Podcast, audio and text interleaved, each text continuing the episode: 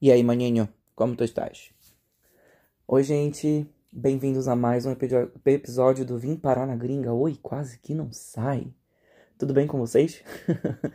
mais uma vez eu sou o Lucas, dessa vez eu não tenho convidado, tô aqui sozinho. E a gente vai começar o podcast de hoje falando sobre morar só. Como é a experiência de morar sozinho num país completamente distante eu espero que seja a mesma situação de vocês, para quem mora só, no caso. Pode ser num país diferente ou num estado diferente. Tenho vários amigos que moram fora é, de casa, fora da casa dos pais, moram sozinhos em São Paulo, no Rio, ou até mesmo em Belém. É, e podem também compartilhar dessa experiência comigo. Então, primeiramente, eu queria começar falando sobre o que me motivou, né, a querer sair da casa dos meus pais, que foi aquela velha história de privacidade.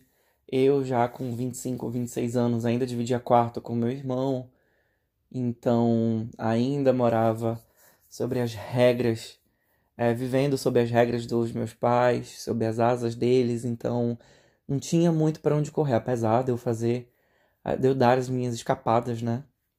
E encher minha cara todo final de semana. Mas ainda assim não é aquela situação de meu Deus do céu, é... quando é que isso vai acabar, que, que chato ter que chegar em casa, ter que chegar porre, chegar escondido e tal. Então assim, é... tu... algumas outras situações também que me levaram a sair de casa e vir e morar sozinho.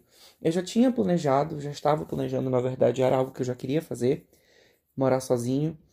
Não imaginei que eu fosse vir morar sozinho num, num país tão distante de casa, mas ainda assim vim morar sozinho.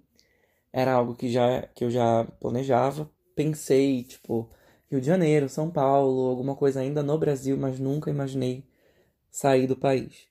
Então vi para cá morar é, sozinho, com, sozinho, é, vivendo, né, das minhas próprias pernas, com as minhas próprias condições, fazendo as minhas próprias regras, ainda assim é um bicho de sete cabeças, porque querendo ou não, você lida ainda com a saudade de casa, o seu emocional, ele tem que mudar, porque a partir do momento que você passa a morar sozinho e depender de você mesmo, o seu emocional ele fica é, meio que condicionado a sempre ter pessoas do seu lado que vão te dar todo aquele suporte, coisa que você não vai ter quando você estiver sozinho. É, vai ser você com você mesmo contra o mundo. Então, tudo isso te ajuda a crescer, te ajuda a ser mais independente.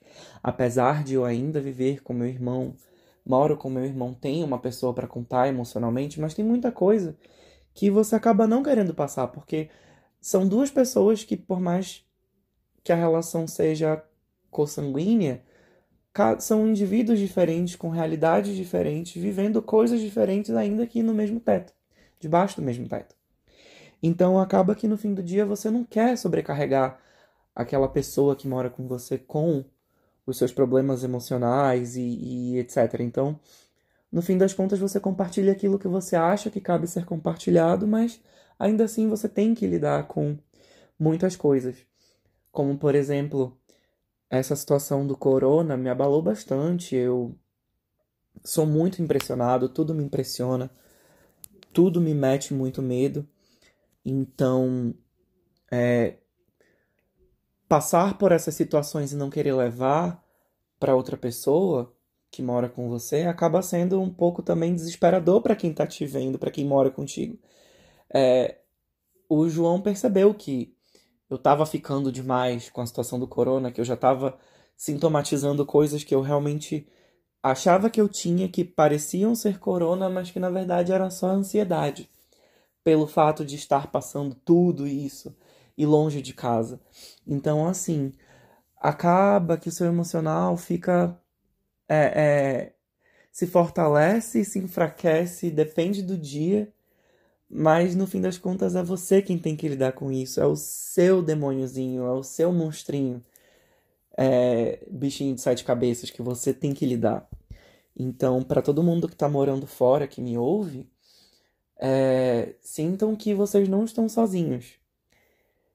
E que vocês, claro, podem sempre contar comigo. É, se precisarem conversar, eu me proponho aqui abertamente sempre a conversar, a, a, a, a ficar à disposição para conversar com quem precisar. É sempre bom a gente ter um ombro amigo, alguém que você possa contar sempre, independente da, da situação, mas é legal ter alguém para dividir aquelas coisas que você não consegue dividir com todo mundo. Não que a gente vá virar melhores amigos. Se for o caso, a gente pode até ser melhores amigos, mas é, me coloco à disposição para quando vocês quiserem conversar comigo. É só me procurar. E uma coisa também que ainda engancha no emocional são os desafios que você tem que lidar sozinho num país diferente ou numa cidade diferente, onde quer que você esteja, que você esteja é, pela sua própria conta, digamos. Então, por exemplo, eu já tive problema no trabalho de. Vou dar uma leve pincelada nessa história, porque ela ainda mexe um pouco comigo, eu acho isso muito chato. Mas eu tive a situação de uma pessoa que não sei se era inveja, é, não sei, realmente não sei o que, que causou, qual foi a situação, qual foi o gatilho que eu despertei nessa pessoa para que ela fosse falar mal de mim para RH. E uma pessoa do RH que era muito minha amiga me falou, tipo, olha, tem gente indo lá que tá, tem gente indo no RH falar mal de você. Não vou te dizer quem é, mas eu quero que você tenha cuidado. Você confia demais nas pessoas, às vezes você é muito ingênuo. E isso pode acabar te prejudicando. E saber de quem ela estava falando, por, por mais que ela não tenha me confirmado, ela me jurou de pé junto que não ia me contar, não me contou, mas eu deduzia quem fosse.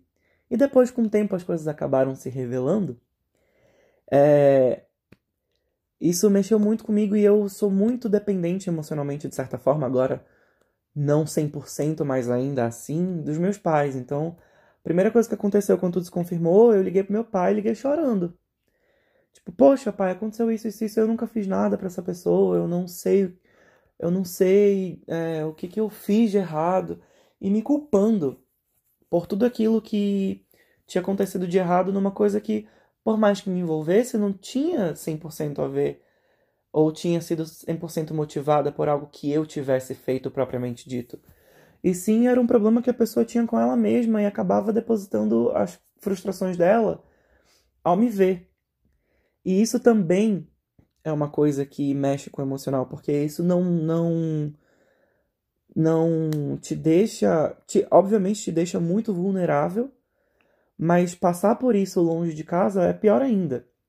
Então, já tive situações de trabalho aqui com pessoas que realmente querem prejudicar, que não gostam de imigrantes mesmo, e que se sentem ameaçadas por uma pessoa que pode até ter mais potencial que ela, ou pelo simples prazer de ela gosta de, de ela gostar de infernizar a vida das pessoas. Então, é, lidar, ter que passar por isso, querendo ou não, sozinho, é mais uma coisa que você tem que aprender.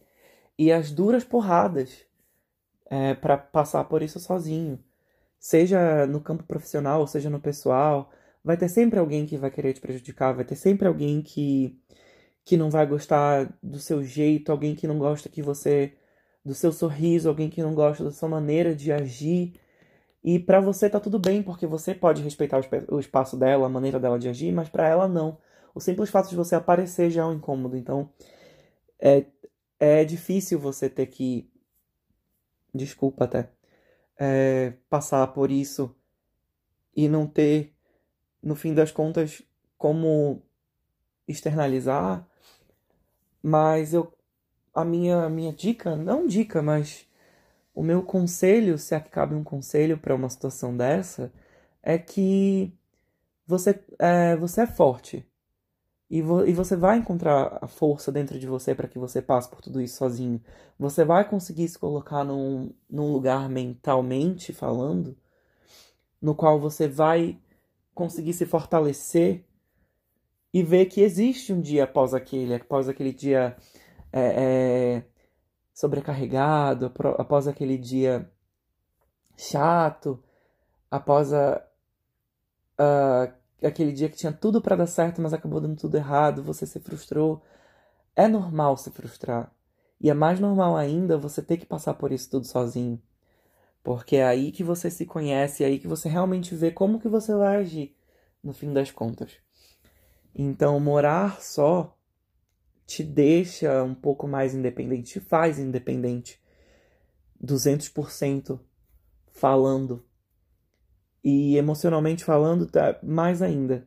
Não que você não vá depender dos seus pais ou daquele seu amigo, mas querendo ou não, você se fortalece de man N maneiras. Quando você é, se vê nessas situações e vê que você tá sozinho, querendo de certa forma.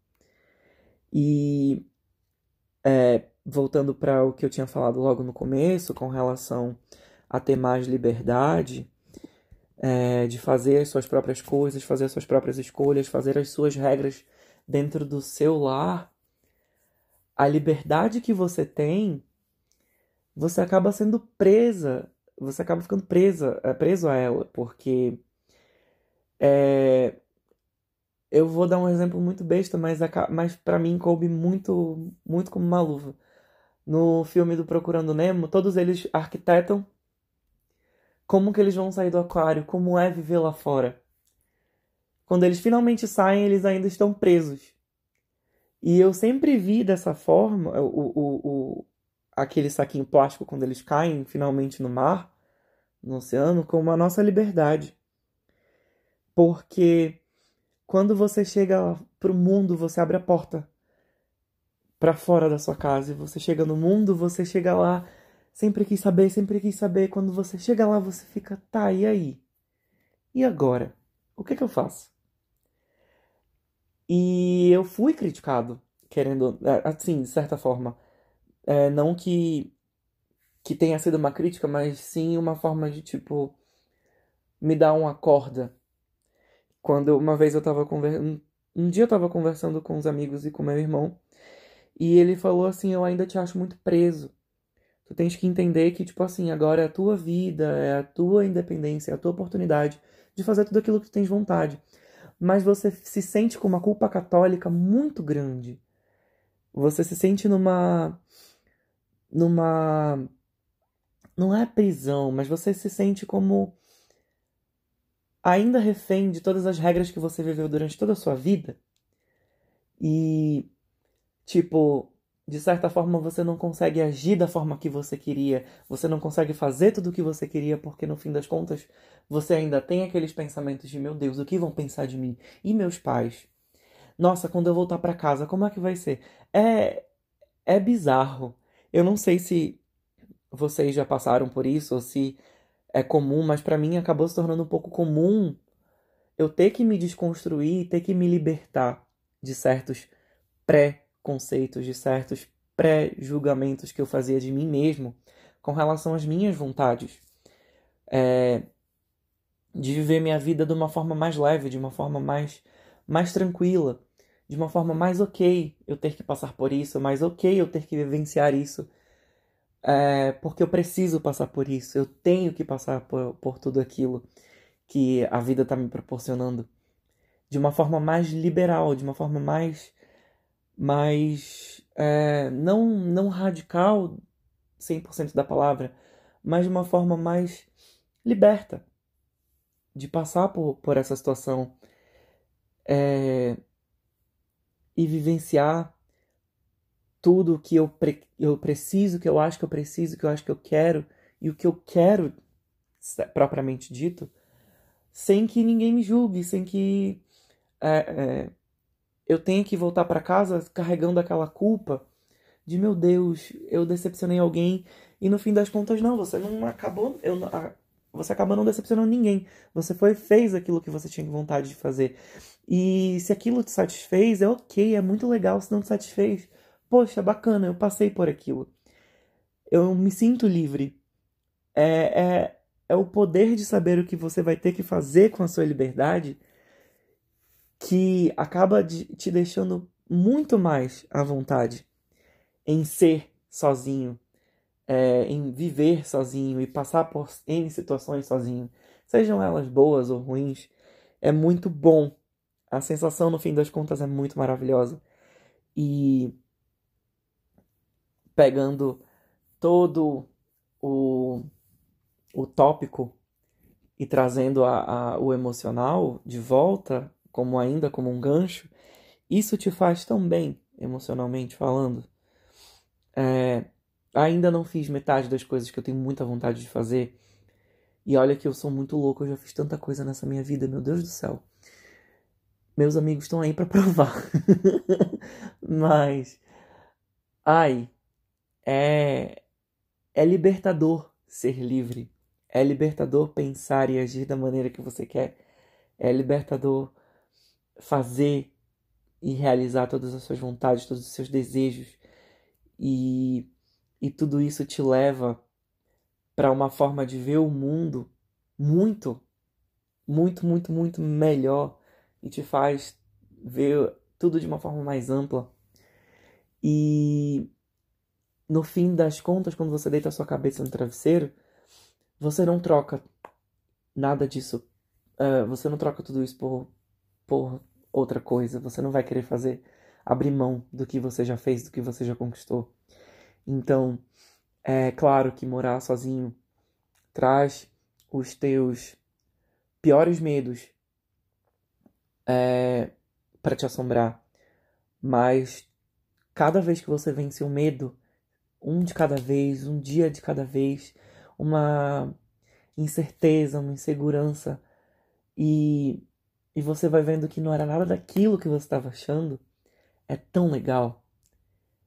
E ai, meu conselho é morem sozinhos, façam uma viagem sozinhos, não sejam tão dependentes da companhia daquelas pessoas que você achava que eram essenciais e quando você foi morar sozinho, elas continuaram sendo essenciais mesmo de longe, mas que você não precisa estar com elas 100% do tempo para que você se sinta seguro, confortável, confiante e que tudo aquilo que você está passando vai servir para te nutrir e que no, depois você vai conseguir compartilhar com aquelas pessoas essenciais é, tudo aquilo que você passou e, e poder dividir tudo isso no final vai ser confortante para um grande caralho. Eu então falo e super recomendo. E uma coisa também que eu digo e sempre vou defender é: se não der certo, volta. Você sempre tem para onde voltar. É, eu sempre conversei isso com os meus pais antes de sair de casa. Eu sempre soube também que a hora que eu pudesse, que eu quisesse, e que se nada desse certo, se eu me frustrasse, se acontecesse alguma coisa, eu ia ter sempre para onde voltar. Isso, é, isso te conforta muito, muito, muito, muito mais também. Então é ok você fazer, é ok você quebrar a cara, é ok você ir lá e tentar. Tenta. Não, não diz que não tentou. É, se você pelo menos não tentar, não vai nem saber como foi. Vai só deduzir. E se, e se, e se. O se vai sempre existir. Enquanto você não for lá e tentar. É, isso também foi um grande. Meu grande trampolim para eu cair de cabeça nessa experiência de morar sozinho e vir parar aqui na gringa. É, vivendo essa realidade completamente diferente que hoje eu não troco por nada. Tenho muita vontade de voltar para casa, tenho muita vontade de ver todos os amigos que eu deixei em casa, mas é, para mim é, é passeio. Não penso em voltar de vez. E se nada der certo aqui, que eu sei que vai dar, já tá dando, e eu volto, mas é, é temporário, porque eu já abracei o mundo como a minha casa, agora nada mais me prende. Isso é muito legal. Então, esse foi o a nossa primeira parte do podcast, que é pra eu, que eu queria falar um pouco para vocês como que é morar sozinho, é os meus sentimentos com relação a isso. É, eu, é, eu tentei sintetizar ao máximo o, o que eu penso e o que eu sinto para que também não fique uma coisa muito um diário. Mas se vocês é, têm essa experiência, se vocês se sentem também assim, se vocês acham que é parecido, que por favor mandem mensagem, interajam comigo, construir esse podcast junto comigo. É, para que a gente sempre possa trocar experiência e eu saber também o que vocês estão achando. Não deixem de mandar mensagem. Eu vou deixar as minhas redes sociais para vocês no final do episódio. E para quem já me conhece, é muito fácil de me achar. Eu tô sempre online no Instagram, no WhatsApp, é, Facebook, todos os lugares que no Twitter principalmente. Então, se vocês tiverem alguma coisa para me falar, se vocês quiserem conversar, precisarem de um ombro amigo, contem comigo. Só me procurar, por favor. E vamos lá, então, pro Ego Anão. O meu Ego Anão dessa semana que passou é, e que ainda tá rolando, né? Que a gente viu ontem. Dona Gabriela Pugliese fazendo merda. Vamos só falar direito o nome dela aqui. Gabriela Pugliese, quase que não sai. Fazendo merda. E se reuniu, furou quarentena com a outra blogueira lá, Mari Saad. E fazendo uma festa pra Mari, que saiu do Big Brother agora recentemente. Que ninguém tá percebendo, mas ela tá saindo pela tangente. Outro dia eu vi um vídeo. No, um vídeo não, eu vi uma foto no Twitter da do cartaz daquele filme As Vantagens de Ser Invisível com a Mari. Porque a festa era pra Mari, do Big Brother. Ela tinha sido. Ela tinha sido eliminada, era uma festa de boas-vindas para ela de volta ao mundo real. Só apareceu a Gabriela, outra blogueira, a Mari Saad e tal, mas. E mais o outro pessoal que apareceu também no vídeo, mas a Mari tava lá. Então, meu água não para vocês também, não só a, a, a a Pugliese que estão furando a quarentena. E o meu aguanão, que, tá, que, é, que não é negativo, mas é positivo, que para mim é água não humana, caralho que foda. Que tão, tem agora o arroba Belém, eu acho que eu falei sobre isso no episódio passado. E eu tô amando a galera marcar as redes sociais do, da prefeitura, da, do governador, para que ele veja que a galera tá furando sim. E eu achei super necessário o lockdown, que vão, o prefeito finalmente apareceu da cidade para fechar a caceta da cidade, né? Para manter os, os as atividades não essenciais paradas ainda. E o meu outro água não vai pro filme O Poço. Pelo amor de Deus, que filme ruim. Não venham dizer que, ai, porque você não entendeu, ai, porque a crítica social, gente, é ruim. É ruim, não é legal. Eu não gosto de filme sanguinário, eu não gosto de filme com muita morte. E, pô, o que, que eu podia esperar de um filme que o nome é O Poço? Que gente se jogasse dali, que a galera se matasse por comida. Não vou dar spoilers, obviamente, mas é ruim. Eu de, é, assista o filme O Poço. E se vocês gostarem, ou se não, mas assista pela experiência. para mim foi um passatempo. Eu odiei ter perdido uma hora e pouco da minha vida ali assistindo aquele filme, mas eu assisti só para saber do que se tratava também, porque eu sou curioso. E. Curioso só tomando cu. então eu fui ver o filme. Depois que eu vi o filme, tem um vídeo da Netflix que é explicando o filme O Poço. Ele te dá várias referências. Inclusive, ele cita Don Quixote porque Don Quixote aparece no filme. Não Don Quixote a pessoa, mas o livro Don Quixote. É... E depois faz... a explicação tem sentido, mas o filme continua sendo ruim. Se eu estiver errado, por favor, me corrija. E se quiserem agregar alguma coisa além do vídeo, eu também aceito. Vai que vocês me conseguem, é, conseguem me fazer mudar de ideia. Então, meu água não vai pro poço, que ninguém merece. Para mim foi muito tempo perdido. E para mim é isso. Esses são os meus água não da semana. E o meu, a gente vai agora pro Tu Dizes. E o Tu Dizes para mim que já foi o oposto do o poço que é a história do Sérgio Vieira de Mello, que foi o diplomata brasileiro que trabalhava nas Nações Unidas e ele trabalhou para as Nações Unidas durante a, o conflito dos Estados Unidos com o Iraque, toda aquela situação, todo aquele clima tenso. E fizeram um, um, filme sobre a vida dele, é um filme original da Netflix. Quem faz o Sérgio Vieira de Mello é o Wagner Moura. Ele tá sensacional nesse filme. O filme é muito bom, a história é super bem contada. E tam, é, assim, o cara é foda. Cara é muito foda, o Sérgio Vieira de Mello. Ele teve uma história de vida muito boa, muito legal. O que ele fez pela humanidade enquanto, tra enquanto trabalhava para a ONU foi assim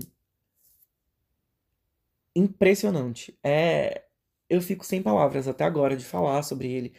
E porque o filme é muito bom. O, o, o Wagner Moura, ele ficou super parecido. Eu achei que ele lembrou bastante, pelo menos se você comparar algumas filmagens que tem do Sérgio na vida real com o Sérgio do Wagner Moura. Então, tipo, ficou bem parecido, eu achei muito legal.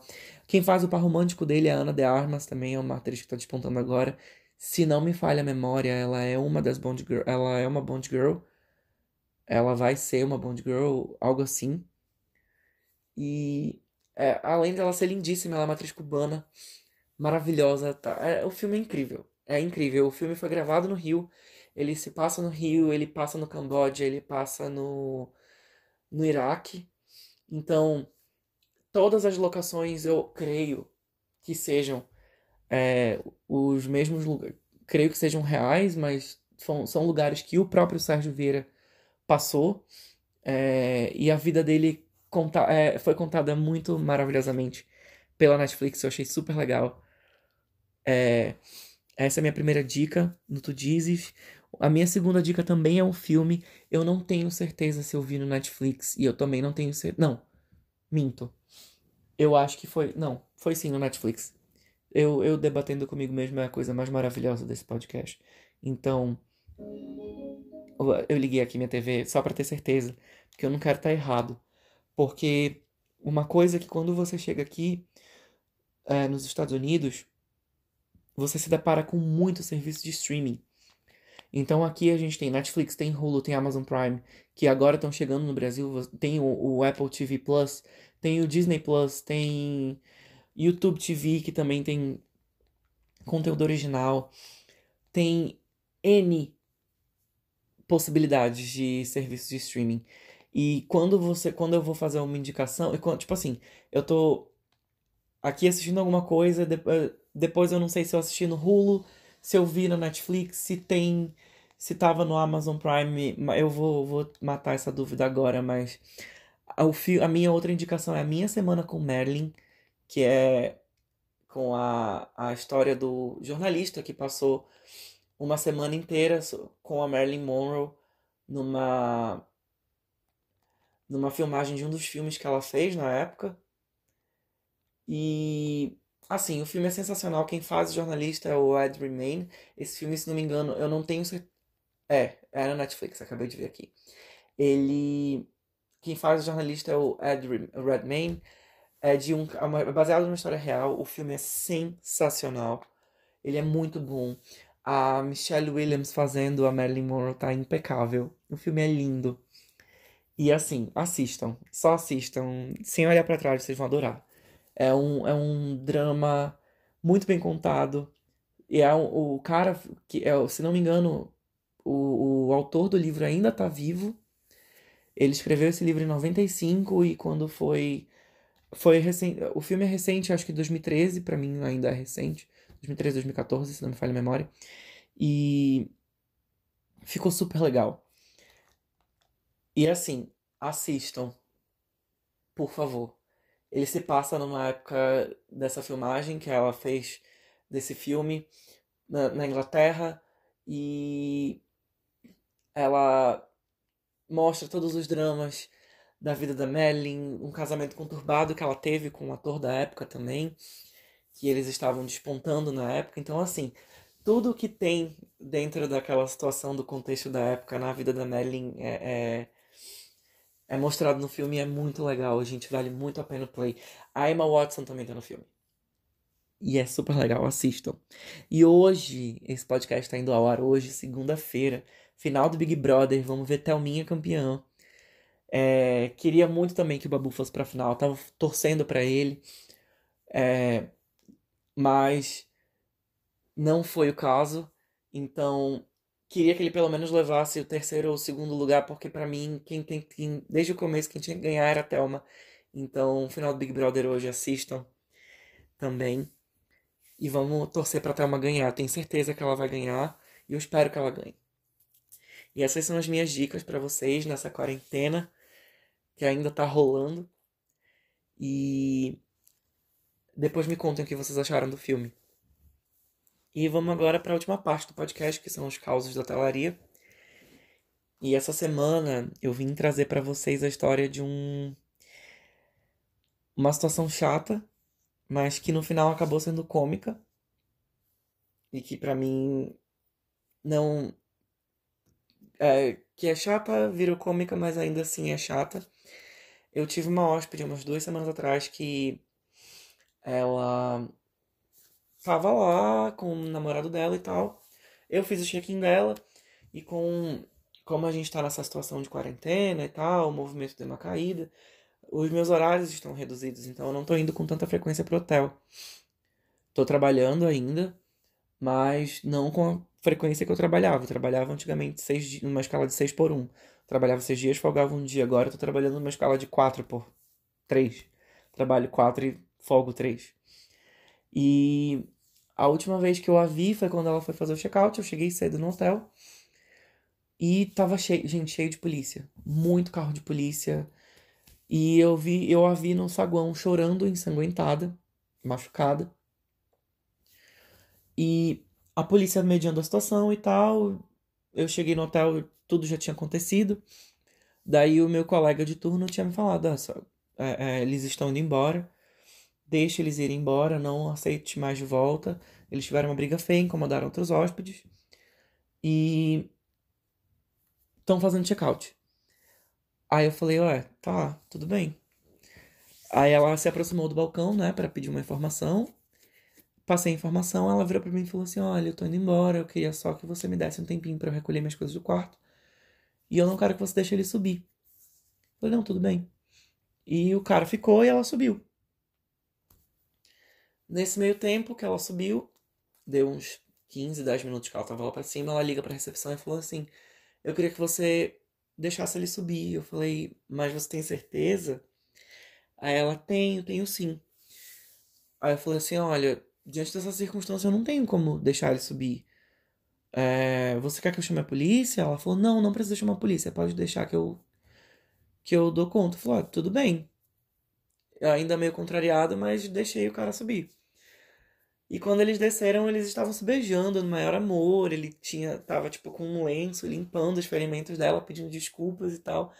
Eu li aquilo e falei, é, é a mais pura da personificação do em briga de marido e mulher não se mete a colher, né? Porque você nunca sabe o que eles estavam passando, qual foi a situação, mas ainda assim, durante o dia, no decorrer do meu turno, todo mundo estava saindo, estava reclamando, perguntando se era é, é, comum esse tipo de coisa acontecer, porque querendo ou não, você tá com uma situação dessa, você dentro de um hotel e os outros hóspedes acabam testemunhando, eles ficam pensando, pô, mas eu paguei para um hotel desse para eles para passar por esse tipo de situação, tipo eu tava dormindo e, e, um casal tá brigando, que tipo de hóspede eles estão é, é, é, é o alvo deles, então acaba pegando mal pro hotel.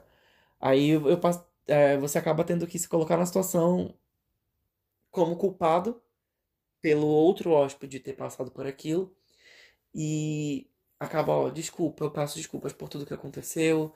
Não é o tipo de coisa que acontece normalmente num dia, num, nos nossos dias comuns de trabalho e de vivência com os nossos hóspedes, mas é, eu peço desculpa. Então você fica com aquela situação, tipo, meu Deus, que merda que aconteceu tudo isso e no fim das contas eles se resolveram porque era um problema deles e nada mais justo do que eles se resolverem pra lá, mas você acaba naquela situação de que hotel merda, porque olha o tipo de gente que vem pra cá e a culpa no fim das contas é, da, é sua, que é você que tá respondendo pelo hotel.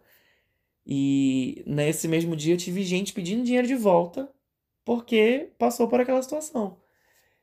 E eu fiquei, ó, vou passar pra gerência, a gerência vai entrar em contato com você porque eu entendo que foi um desconforto, mas isso não cabe a mim decidir. Eu não posso te passar um reembolso por uma coisa que não é minha decisão. Mas eu vou trabalhar com você da melhor forma possível, vou é, colher suas informações e vou passar para a gerência e, e eles vão entrar em contato com você. Se você tiver mais alguma coisa, alguma outra questão, entre em contato conosco. Isso me coloca à disposição sempre, mas é chato. E eu percebi que acaba sendo comum esse tipo de situação de agressão em hotel. É... E é bizarro você passar por tudo isso. Cara, cada situação bizarra que eu já tive gente falando, por favor, escreve um livro de todas as situações. Porque, gente, escrever um livro não vou acabar nunca. É por isso que eu só conto um ou dois, porque eu quero dividir com vocês toda semana uma, uma situação diferente. De lá para cá já aconteceram outras situações, eu anoto, eu escolho uma para a gente poder debater aqui no, no podcast, eu contar para vocês como que funciona e o que é que eu faço, como que eu me livro dessas situações loucas que acontecem aqui. E o episódio de hoje está acabando. Eu queria agradecer mais uma vez a vocês por terem passado esse tempinho comigo é, nessa segunda e pedir para que vocês interajam comigo, me mandem sugestões, me mandem opinião de vocês para o Se quiserem também contar alguma situação para a gente abrir um novo quadro e se vocês quiserem conselho ou me contar uma situação inusitada da vida de vocês que aconteceu recentemente nessa quarentena. Por mais que não esteja acontecendo muita coisa, mas o mundo lá fora ainda tá rodando, a gente tá passando por N situações. Um date ruim de WhatsApp, sei lá. Manda aí pra gente, vimparanagringa.gmail.com. Me sigam nas redes sociais, arroba lucasfreitec. Mandem mensagem, digam o que vocês estão achando também, se não quiserem mandar e-mail. Compartilhem com os amigos de vocês é, o podcast. É, tamo aí na luta para trazer entretenimento para vocês nesse período tão difícil que é a quarentena, para a gente produzir também conteúdo para vocês. E é isso. Queria mandar um beijo para todo mundo que tem me ouvido até aqui, para você que me aguentou esse tempo todo desse episódio falando sozinho falando aqui gravando sozinho, mas falando com vocês e para vocês sobre tudo o que tem acontecido por aqui, das minhas experiências. E é isso, gente. Obrigado. É, conto com vocês na semana que vem. E não esqueçam de mandar mensagem. E é isso. Um beijão, mais um. Até semana que vem.